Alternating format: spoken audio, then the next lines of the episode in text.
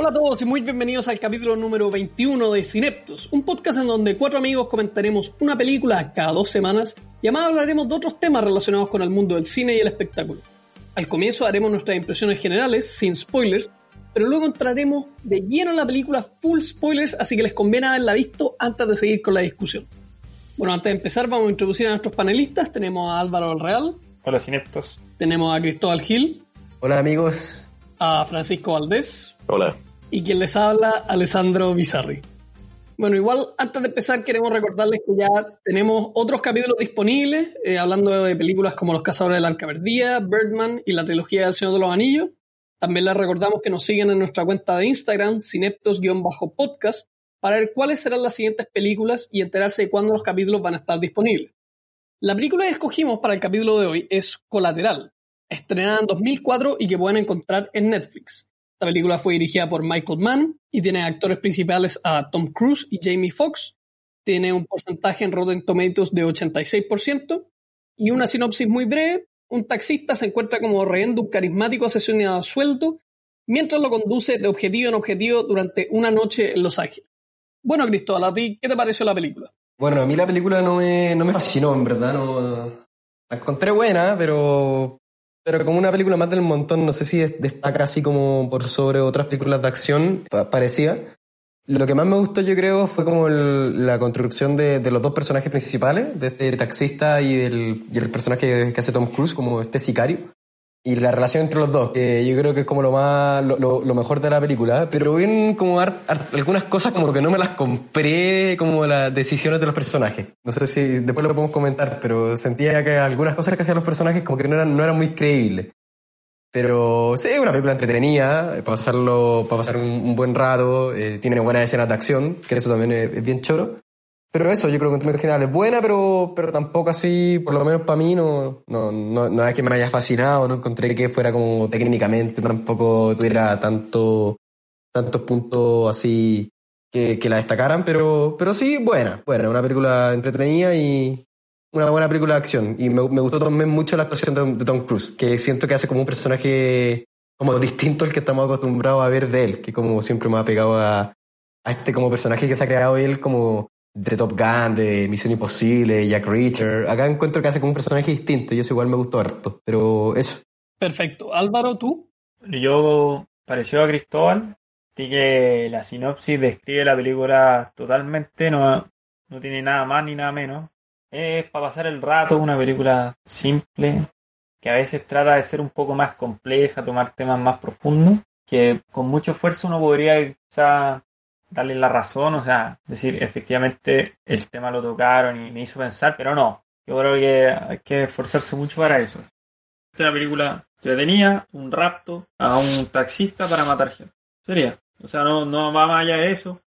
Las actuaciones me parecieron normales, no ninguna muy buena. Eso en general. Hay, hay cosas que me reí, cosas que encontré interesantes, pero como toda película, o sea, no, no creo que se haya destacado superior a, a ninguna otra. No, no la recomiendo. ¿Tú, Francisco? Bueno, yo comparto que obviamente la película no es, no trata de tocar temas tan profundos ni nada, pero, pero como película de acción la encontré muy buena. No comparto que sea tan, una película tan olvidable, porque igual creo que tiene estas cosas que la, que la diferencian de, de una película promedio de acción. O sea, los personajes igual son, no son tan complejos, o sea, no, no es como uno vaya a encontrar la profundidad moral, qué sé yo, de crimen y castigo, pero, pero son personajes carismáticos, con sus motivaciones, al final el personaje de Tom Cruise es como el malo, entre comillas, pero igual uno va. O igual como que lo quiere, como que quiere que le haya bien. está como esa. Está, bien logrado esa, esa paradoja, no sé cómo decirlo. No, pero me gustó, me encontré eh, bien, bien entretenida, tenía como la atmósfera como de Los Ángeles, encontré está bien. O sea, en verdad nunca vi Los Ángeles, pero está bien construida la atmósfera como la ciudad, como algo como, como, una ciudad especial, no sé, no era como una ciudad común y corriente. Por ejemplo, la escena en que aparece un zorro, que después la vamos a comentar, tengo estas cosas bien, bien entretenidas ahí, la escena en la discoteca, tiene, tiene estos momentos bien memorables. Así que eso, yo se la recomendaría. Creo que si queréis pasarlo bomba, tenéis que, tenéis que verla. Yo concuerdo un poco con lo que dijo Cristóbal. Yo creo que es una película bastante buena, entretenida, tiene buenos personajes y hay escenas bastante tensas. Yo creo que la, la premisa es muy buena como parte de todo el tema. En la película yo creo que sí elevada por las actuaciones de Tom Cruise y, Jamie Foxx. Me encuentro que sin esa sería una película eh, ustedes ya han dicho que es como más del montón. Eh, efectivamente, yo creo que esta está elevada un poquito por estas actuaciones. Tiene una cinematografía un poco extraña, no sé cómo describirla muy bien, pero es distinta como a la tradicional. Yo creo que por lo menos aquí le pega bien, pero era, mm, le da una sensación extraña a la película. Puedo decir que nunca aburre, y en gran parte yo creo que eso es por los personajes y porque tiene varias escenas y también giros muy buenos que la mantienen fresca. Bueno, ahora eh, vamos a entrar full spoilers de la película. Yo quiero partir un poco con la relación entre Vincent, el personaje de Tom Cruise, que es este asesino a sueldo, con Max, que es el personaje de Jamie Foxx, el taxista, y la relación que se va desarrollando entre ellos durante la película, porque si bien, como tú dijiste, Francisco, Vincent es como el malo de la película, también yo podría decir que esta noche de locura le hizo muy bien a Max, era lo que necesitaba. Eh, nos muestran en la película que siempre tuvo miedo de, seguir como su negocio, siempre decía que lo quería hacer, pero nunca lo hacía. Y es gracias a Vincent, ya como su, esas charlas que tienen detrás del auto, e incluso con las cosas que hace, que obligan a Max a pasar sus miedos y a, hacer cosas que yo creo él nunca creía que era, que era capaz de hacer. Entonces, si bien la situación en la que se encuentra Max es horrible, a la vez era lo que necesitaba el personaje para crecer. Y encuentro que la relación es muy buena. Y una escena en particular que me llamó la atención de esa relación es que después de que Max sale de este club donde va a hablar con el personaje que era interpretado por Javier Bardem, que me sorprendió, y que él finalmente tiene que actuar como Vincent para poder salir de ahí. Félix, Félix, Ya, Félix. Si, si se fijan, durante toda la película tenemos a Tom Cruise a la izquierda, atrás del auto, y Jamie Foxx a la derecha, cuando son la cámara como mirando de frente. Pero después de esa escena, aparece Tom Cruise justo detrás de Jamie Foxx, como si ahora son iguales. Y eso me pareció una, una arista visual muy potente.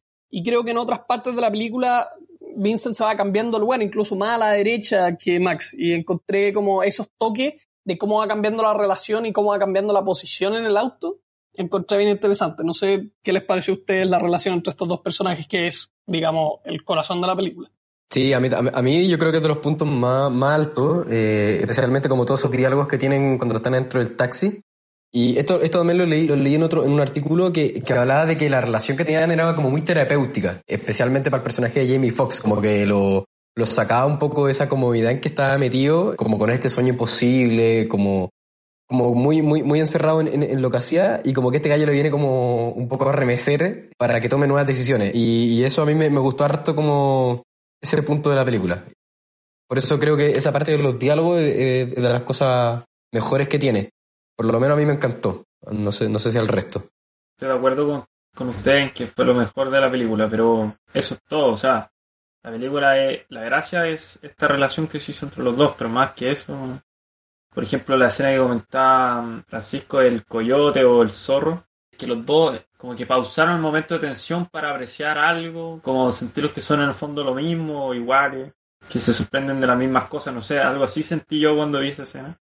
Claro, que se hizo una especie de amistad entre los dos, que ninguno quería hacer mal por el mal, que el otro era una especie de justiciero, el otro simplemente quería vivir su vida.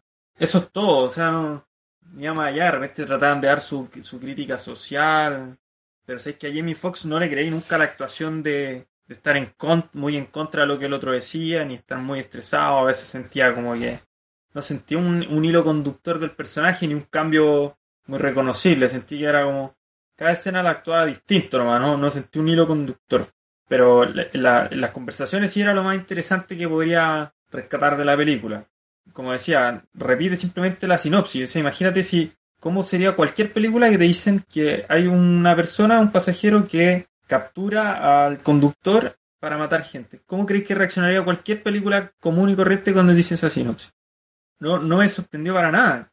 Tiene distinto por la relación entre estos personajes, ¿cachai? Porque efectivamente el asesino a sueldo en cualquier otra película tal vez le diría ya maneja, voy a matar a este, si no lo asiste, mato de vuelta. En cambio, Vincent trataba de ayudar a Max, como dale con tu negocio. Era su terapeuta, como decía Cristóbal, ¿cachai? Y eso es lo que lo hace diferente en una película tal vez común y corriente.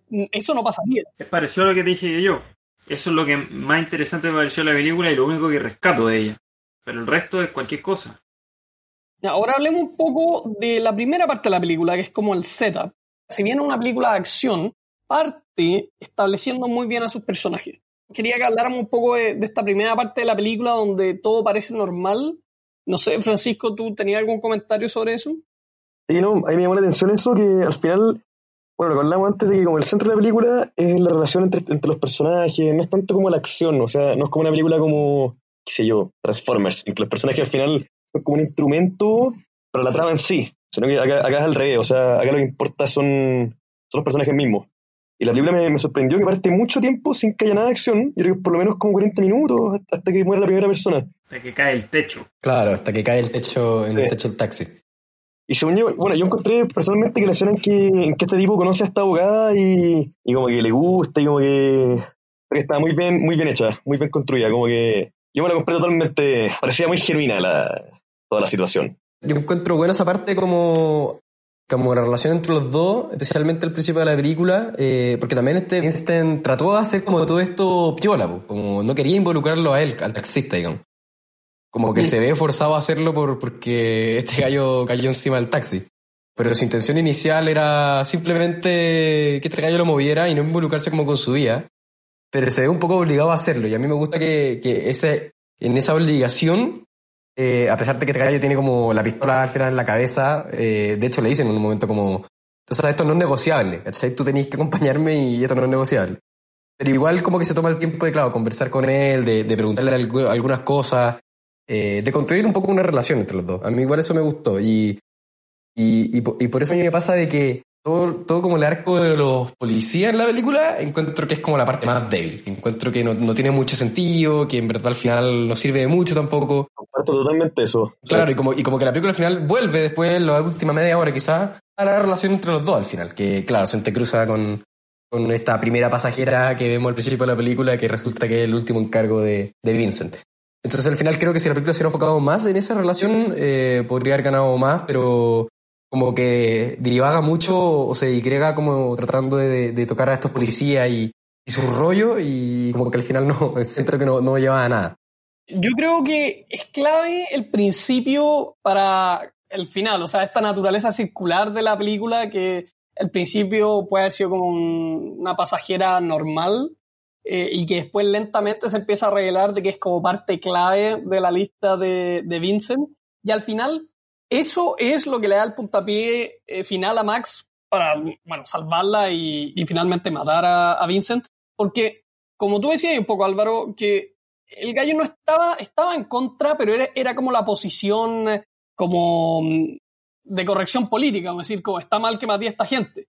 Pero no sé si lo encontraba tanto un mal tipo, eh, lo estaba ayudando, seguía sus consejos, hacía que él mismo, que Max fuera como más fuerte, y fue solamente, yo creo, porque iba a ir a matar a esta galla, que ahí como que Max dice, no, ya esto pasó el límite. Porque igual yo creo que iba a hacer algo tal vez, pero eso fue, digamos, lo que lo llevó al otro lado. Y si es que no hubiéramos tenido la escena inicial como tan larga y que se haya encargado de establecer estos personajes, yo creo que el impacto final no habría sido con tanta fuerza como, como lo fue haciendo eso.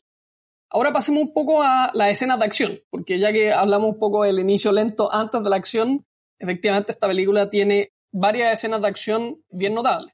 Pero hablemos un poco de la escena como final, que es como la de más acción, a menos que quieran tocar otro ustedes, con este caos eh, para matar como al penúltimo objetivo, que encuentro que es como de las mejores de la película, con esta iluminación media eh, violeta, esta confusión de, de nombre, de quién es quién, y que finalmente me pasa como el, personaje de Mark Ruffalo, que es este detective, que al final muere sin ceremonia, por así decirlo, como si fuera en la vida real, como uno piensa que tal vez este detective lo va a agarrar y lo va a ayudar y se muere, de repente Vincent lo mata.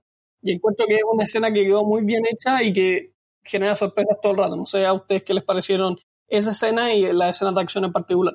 Sí, yo les puedo decir algo de la escena de acción que me gustó mucho, una que es como corta pero me gustó, el, cuando el auto choca y como que se da vuelta. No sé, eh, me, pare- me pareció que estaba como muy bien hecha. eh, Como muy real, sí. Sí, me dio como, me dio como esa impresión de que, de que era súper real. Era como todo muy, muy violento, como... Sí, sí, a mí, a mí que bueno, en verdad es una parte muy, muy, una escena muy cortita, ¿eh? como un segmento muy corto, pero a mí me encantó esa parte. Y la otra escena de acción que me gustó es dentro de la, de la discoteca. Que si tú lo pensáis, e- era como un caos, porque tenían estos gallos que querían matar a, que querían matar a este como testigo, y estaba lleno de gente, y están como los guardaespaldas de este testigo. Era como un caos, pero igual uno como que podía seguirla como geográficamente, como sabía más o menos dónde está, dónde está cada uno, cuándo tenía que moverse, a pesar de ese caos. Eh, igual eso encuentro que es como un logro considerando la cantidad de gente que había como en la discoteca, que mostraban. A mí eso, esa, esa escena también me gustó. Estoy muy de acuerdo, esa escena es buenísima. Yo creo que es de las más memorables de la película. A mí, a mí me gustó la escena de, del dueño del lugar de, donde tocaban jazz Ah, Sí. buena también, súper buena, sí. y la conversación. Y cuando le dice, eh, ¿y tú te acuerdas de estos lugares? No, se me olvidaron los lugares, pero le cambia la cara, encontré buenísima. Pero por ejemplo, si te dijera una que no me gustó, fue cuando Max empieza a tocar la bocina como para pedir auxilio, que alguien lo fue a rescatar, llegaron unos ladrones a tratar de, robarle.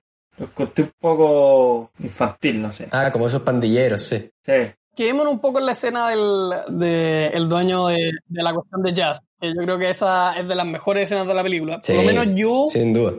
en- inmediatamente no pensé que era un objetivo, ¿cachai? Porque le dice, ya, vamos a almorzar, ¿no? ¿Ah? Uno dice, ya, este es como el descanso de. Y cuando empieza a preguntar y a decir estas cosas, y como tú decías, Álvaro, este cambio de cara, cuando ahí te das cuenta, y, y Max está ahí cuando lo matan, porque en la otra muerte ha estado lejos, no la hemos visto. Entonces es la primera vez que vemos a Vincent matar de cerca. Y también te da un poco un, como una ventana a Vincent, que es una persona que se toma muy en serio como su, bueno, en este caso sus gustos musicales, pero una persona muy culta también. Como eso te, te, te da a entender, yo creo, la película. Este no es un matón cualquiera. que tenía un mensaje interesante que la gracia del jazz, que más que de la cultura, es, es- acuérdese del tema de la improvisación, que este en el fondo iba como matando, pseudo que improvisando, los nombres le iba teniendo a poco. Este chofer de, Mm. de taxi no era, no era un- una cosa que él haya tenido planificado, era un gallo más entregado a la vida y por eso le decía que le gustaba el jazz, porque el jazz es una de esas, de esas músicas que tú vas a escuchar en vivo, porque, porque no- te como que no, da la, a- no es aprenderse una melodía, ¿no? tiene una melodía propiamente tal, sino que es pura improvisación y sentir como la música en el momento.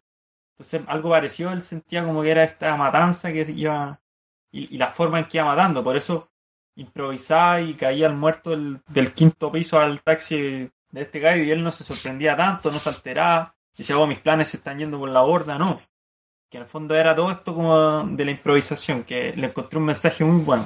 Está muy bueno. No había hecho esa conexión. Sí, Muy está buena. De todas maneras, era como el simbolismo de la cuestión. po. O sea, Sí, de, de todas maneras. Ahora pasemos al último tema, que son las escenas que más nos gustaron. Ya hemos dicho un par, ya sea escenas de acción o otras. Pero Francisco, yo quiero partir contigo. ¿A ti qué escenas te llamaron más la atención de esta película? la escena que quiero comentar, eh, que me gustó mucho, va, va Jamie Foxx manejando y va Tom Cruise de copiloto. Bueno, y de la nada aparece un, un animal, eh, al parecer es un coyote. Y estos tipos, bueno, se quedan en silencio, impresionados. Y empieza bueno, a cantar Chris Cornell, Una gran canción, ¿eh? Sí, gran canción y música heterodiegética. Y nada, pues bueno, Tom Cruise mira un cara como de. que refleja algo muy profundo de, de mí. Y bueno, ¿y qué, qué es eso? Es, es debatible, pues, bueno. Y lo que está viendo en internet es que esta escena fue, fue improvisada, y por eso, si se fijan, grabada con estilo como totalmente con cámara como handheld, ¿cachai? O sea, mal enfocada y todo, porque estaban grabando otra escena y de repente apareció este coyote y dijeron, esta cuestión es demasiado buena para incluir en la película. Y fue todo improvisado, bueno. Entonces yo creo que no tenía un sentido muy claro, pero honestamente, siendo cínico, creo que la cuestión fue así. Que dijeron, como esta es una buena imagen, dejémosla nomás. Chao. Ya, como sin un sentido, digamos. Claro. Como lo que yo decía al principio, que le traté de dar un significado pensando que era intencional, pero ahora que me decís que fue improvisado, fue cualquier cosa. Yo me creo que es cualquier cosa. Pero igual lo voy a interpretar con, con cuestiones que hacen sentido, como No, pero cualquier cosa la puedo interpretar, pues te pueden poner un, basurero y lo vas a interpretar.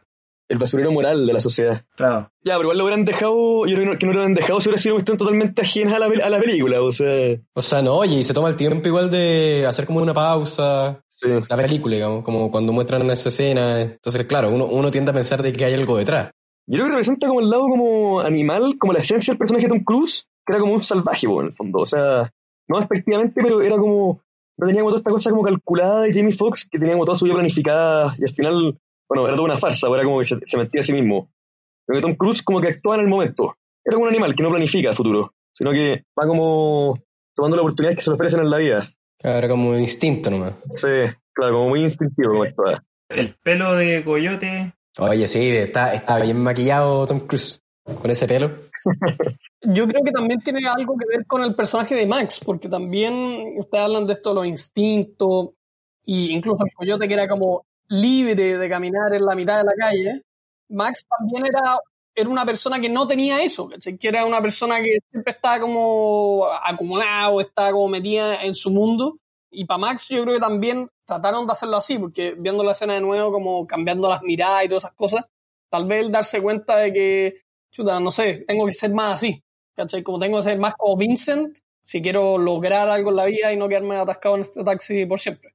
No, yo, yo creo que es una interpretación rebuscada de la película. No creo que haya habido un cambio de, de personalidad de Max muy profundo que le haya cambiado la vida, ¿no? No, pero Max de todas maneras cambiada, pues. En verdad no creo que haya habido un cambio, no, que, que no haya sido un objetivo eh, de este cambio como psicológico, de que ahora una persona empoderada, que va a cumplir sus sueños, que le va a empezar a hablar a la gente que, que Pero de quiere. maneras. No, para nada, yo creo que simplemente Bueno, es casualidad. Podría comentar que, que la película no, no logra mostrarte como ese cambio, pero según yo, para allá apuntan de todas maneras, pues. Que el Sí, final- claro, claro, puede que no lo haya logrado la película, pero claro, yo me creo que apuntaba para allá. Ese era como una, ese era como el arco del personaje, un un poco. personaje, claro. Yo creo. Sí, si no causó ese efecto en ti, Álvaro, es un problema de la película, pero ese era el, el objetivo. Piensa que cuando estuve anotando las cosas de la película, en cualquier película anoto dos páginas. Ahora anoté eh, medio párrafo. Álvaro, la la película. película tiene que ser como tan, tan rica en temas y para pasar, pasar una, una buena película. O sea, no sé. No, pero si queréis comentar, si queréis comentarla en un podcast, Sí, pero podéis comentar, otra- pero podéis comentar otras cosas. Una película puede ser muy superficial en cuanto a temas. Y no encuentro que sea el caso de esta, pero por ejemplo, no sé, una película como, qué sé yo, Pulp Fiction. Es muy superficial la película. Pero igual le encuentro que es una gran película porque es mucho más estilo que, substan- que sustancia, pero igual tiene, pero del estilo de la raja, ¿cachai? O sea, claro. Pero cuando vaya a ir al est- al- a la sustancia, como este cambio de personaje, de personalidad, empezar a darle mucha vuelta a eso, siendo que no la tiene, Que yo creo que sí la tiene. yo también creo que Yo creo la que tiene. sí la está tiene. bien, está bien, pero, pero yo creo que no. busqué en Reddit que un tema central de la película era como mostrar la ciudad de Los Ángeles, como la atmósfera de la ciudad. Y de hecho hay una, en, en no sé qué revista como de, de Los Ángeles hicieron como una encuesta como de películas mostraban, eran más representativas de la ciudad, y esta estaba las primeras. Así que parece que estaba muy bien la esencia de la cuestión. Y decían que el coyote era como un símbolo de la ciudad. ¿Cachai? Como que, que tenía una apariencia de como civilización, pero en el fondo, abajo de la ciudad, o sea, y es que la ciudad está ahí rodeado por kilómetros y kilómetros de desierto, ¿cachai? Es como, es como una falsa apariencia como de, de civilización en la mitad como de la, de la naturaleza salvaje. Y se relaciona con los temas de la película igual. Jamie Foxx versus, versus Tom Cruise, no sé. Bueno, esta interpretación es harto más rebuscada que la otra, pero, pero igual la encontré interesante. No tiene que ver con los personajes en sí, sino que es como No, la no, ambientación. Sí. Yo, otra escena que, que comentaría como especial es cuando va el Tom Cruise con, con Max, a donde está la mamá de Max, y le lleva flores. Y empieza, oh, yo siempre llevaba flores y nunca me las celebró, este, y oh, qué bonita las flores, eso me dio mucha risa, encontré buena. Como esa, esa actitud que tienen las madres frente a los hijos y las situaciones que encontró este gallo, y decir, oye, si tú querís pasar de acá como libre, o sea, uno de los símbolos para decirte yo te voy a soltar, no te voy a matar después de que termine de matar a los otros, tener una, una coartada para decir que tú hiciste tu vida normal, tenéis tantos testigos que puedes decir, no, yo estuve con ella hasta ahora, así que yo no puedo haber matado a este. No sé, para poner ejemplo, Tom Cruise le decía, tú tienes que seguir tu vida normal.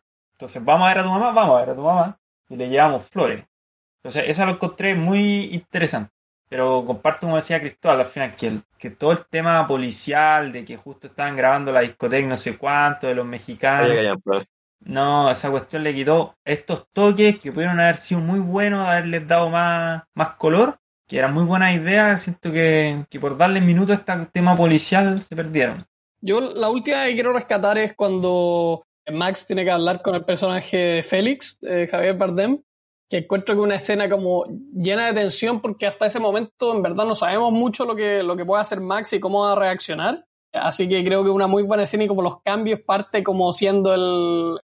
parte siendo Max y termina siendo Vincent. Y por eso es que sale en una pieza de ese lugar. Y encuentro que un buen eh, momento, como mini momento de cambio, si bien es como una actuación, yo creo que eso, ese como cambio se mantiene durante el, el resto de la película. me gustó también, pero ojo aquí, me me gustaría comentar algo que no sé si se dieron cuenta, que al principio Max como que habla en español como fluido, Por el taller. sí, y después con Félix hablando, hablan en español un minuto y Félix le tiene que explicar qué eran los fingers, o sea, qué son los dedos, tiene que traducir la palabra dedos a un gallo que habla español de corrido, me parece un, no sé si un error más o menos de guion o no tengo idea, pero me lo encontré rarísimo. O, o Max hablaba español o no hablaba español.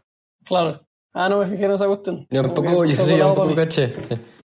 Última cosa que me gustaría comentar que, que me gustó de la película es que cuando al principio Vincent entra al auto, empieza a conversar con Max, le habla de, de esta, de esta gente que está en el metro, que le cuenta una historia, oye, había un gallo que pasó todo un día muerto en el metro y nadie se dio cuenta hasta el otro día. O sea, la gente acá no conversa, no se conocen entre ellos, por eso no me gusta Los Ángeles. Yo soy más de otro lado, donde la gente conversa y son más amigos. Y después me pareció muy, muy buena que cómo murió Vincent, que murió en el metro, y que probablemente nadie se iba a dar cuenta que iba a estar muerto hasta el otro día. Claro. Esa la encontré Claro. muy, muy buena. Esa la quería comentar, que, que, que como que cierra, cierra el, cierra la crítica a Los Ángeles, cierra la crítica a este como asesino en serie que tiene una justificación de matar a la gente que para él considera basura, y, y todo este mundo como perverso, no sé, encontré muy buena. Claro, y que termina como con esta, o no sé si esa es la toma final, pero como con el tren yéndose y este tipo en una, sentado en, en una ventanita chica, que en verdad nadie lo iba a notar. Exacto. De ahora, otro tema que quieran discutir, eh, que no sea de la película, sino otra cosa que hayan visto, algo que quieran recomendar. Hay un anime que se llama One Piece, que lo acaban de hacer en Netflix, que es bien, es bien simpático. Es como, es un tono como muy liviano, muy, como muy distinto a los otros animes que, que yo he visto. Yo, yo no, yo no soy muy de anime, pero este lo encontré bien bueno. Es de piratas. Un clásico de clásico. Pero un poco menos conocido que los, los típicos, así como... O sea, no, es muy conocido, pero no está al nivel de Dragon Ball o cosas así, pues. Está casi al nivel, sí, actualmente sí. ¿Sí? ¿Tú sí? O sea, es un buen, es un buen anime si quieres ver más de 800 capítulos. Es casi un estilo de vida. Tiene infinitos capítulos, es de, es de los animes más largos. Ya, pero no está entero. Subieron como 50 capítulos, creo. Debe ser como el primer volumen o como se llame. No, Son, son, son más de 800, por lo menos. Y siguen sacando. Chuta. Actualmente sigue Sigue sacando, sí, emisión. pues. po. Sigue vigente, ¿cachai? sigue vigente y está muy de moda porque ah, es de estos de estos animes que, que van progresando con el o sea yo yo vi 60 capítulos pero tengo muchos amigos que lo han visto y que lo encuentran de los mejores que, que existen por, por el, el progreso Acá me metí a ver, tiene actualmente 947 capítulos. imagínate una locura pero muy bueno o sea vale la pena Cristóbal, tú. No, yo te quería preguntar a ti que nos contaras de la película, no sé cómo la pusieron en español, pero The Trial of the Seven of Chicago, una cosa así. Y Nos contaste que la habíais visto. A ver, a ver, a ver qué nos puedes decir. Sí. Mira, la película es escrita y dirigida por Aaron Sorkin, que Aaron Sorkin es como famoso guionista de West Wing, la red social, Steve Jobs, y tiene un, um, un estilo muy particular, y que esta es la segunda película que dirige, si no me equivoco. Y yo personalmente la encontré muy buena. Está basado en, en un evento real, que es este juicio que le hacen a siete personas que participan en unos un disturbio en Chicago justo a la víspera de la elección del candidato del Partido Demócrata, en ese momento justo antes de la elección donde gana Richard Nixon. Y eh, la película está armada alrededor del juicio y cómo se van revelando las cosas en el juicio de lo que pasó. Tiene muy buenos personajes, hay actores bastante conocidos, Sacha Baron Cohen, Eddie Redmayne, Frank Langella. Es realmente, yo encontré que era muy buena. O sea, a mí me gustó mucho, eh, el, final es bastante emocionante y yo la recomiendo. Es de la, ahora que estamos en, en pandemia y, y es difícil conseguir películas nuevas, tal vez muy buenas. Yo creo que esta es de, la- de las mejores que han salido y de las mejores que tiene Netflix. Así que la recomiendo encarecidamente. Excelente, buena recomendación. Yo estoy bien expectante ahora por la película Rebeca, que va a salir ahora creo que la, un par de semanas, ahora dentro de octubre, así que vi la antigua de Hitchcock, que, es súper buena, entonces ahora quiero ver qué va a hacer Netflix con, con ese libro y, con esta nueva adaptación, así que ahí no, sabemos mucho, solo hay un tráiler, pero vamos a ver qué, qué, tal, qué tal lo hace Netflix compitiendo a Hitchcock, digamos, en el mismo libro, así que... ¿Sabéis cuándo sale? ¿Como la fecha o no? Deja- ¿La próxima semana? Déjame revisar, sí, es, es- es más o menos ahora luego. Actúa la Lily James y Armie Hammer y se estrena el 21 de octubre. Ahora, tres días más. Perfecto. Entonces, con esto terminamos este capítulo. Muchas gracias por acompañarnos. En el próximo capítulo vamos a ver Ghost in the Shell, que es el anime original, no el remake de live action, que fue dirigido por Mamoru Oshii y es protagonizada por Atsuko Tanaka y Iemasa Kayumi. Fue estrenada en 1995 y la pueden encontrar en Netflix. Así que una vez más, muchas gracias por acompañarnos y nos estamos viendo en el próximo capítulo de Cineptos.